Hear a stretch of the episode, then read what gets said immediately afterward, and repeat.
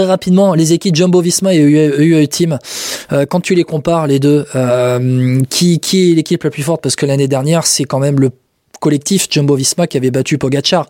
Rapidement, Jumbo-Visma, Vingegaard avec Benoît, Kelderman, Kuss, Laporte, Van Aert, Van Barle, Van Hooydonk, UAE, Pogachar avec Bjerg, Groschartner, Langen, Maïchka, Soler, Trentin, Adam Yates. Qui est, au-dessus Ouais, en haute montagne, je pense que Pogachar a une meilleure équipe.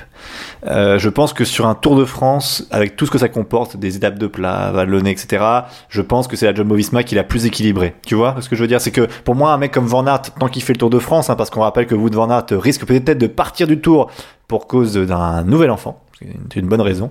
Euh, et, euh, et, en fait, mais même malgré tout, ils ont Christophe Laporte, à Van Barle, c'est des gros rouleurs. Donc tu vois, même s'ils chutaient dans une étape de plaine, ils pourraient récupérer euh, parce qu'ils ont une, grosse puissance et des coureurs qui peuvent vite remonter. Euh, UAE, ils ont un peu moins gros rouleurs, même si Bierg est un gros rouleur, il hein, faut avouer.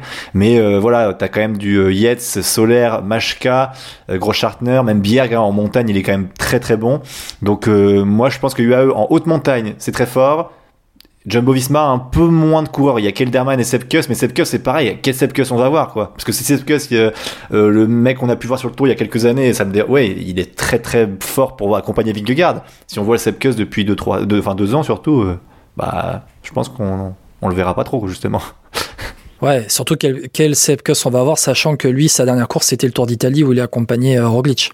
En plus, mais non, mais c'est ça. Bah après, ils ont, ils ont pas eu de chance. Ils, ils, ont pas eu de chance parce qu'ils ont dû changer tout le temps équipe aussi euh, du Giro à moitié, quoi. C'était, je crois, cinq coureurs qu'ils ont dû changer. Oui.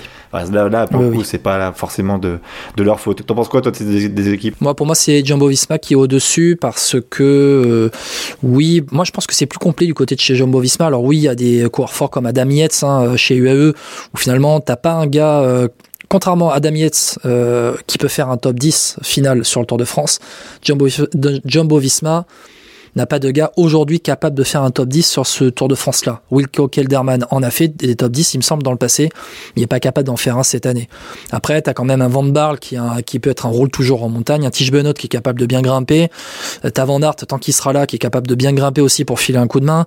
Euh, Christophe Laporte, bon, je dis pas qu'il est capable de bien grimper, mais bon, il est quand même capable de faire le pied, le pied d'école. Euh, je pense que l'équipe Jumbo-Visma est plus complète, tout simplement.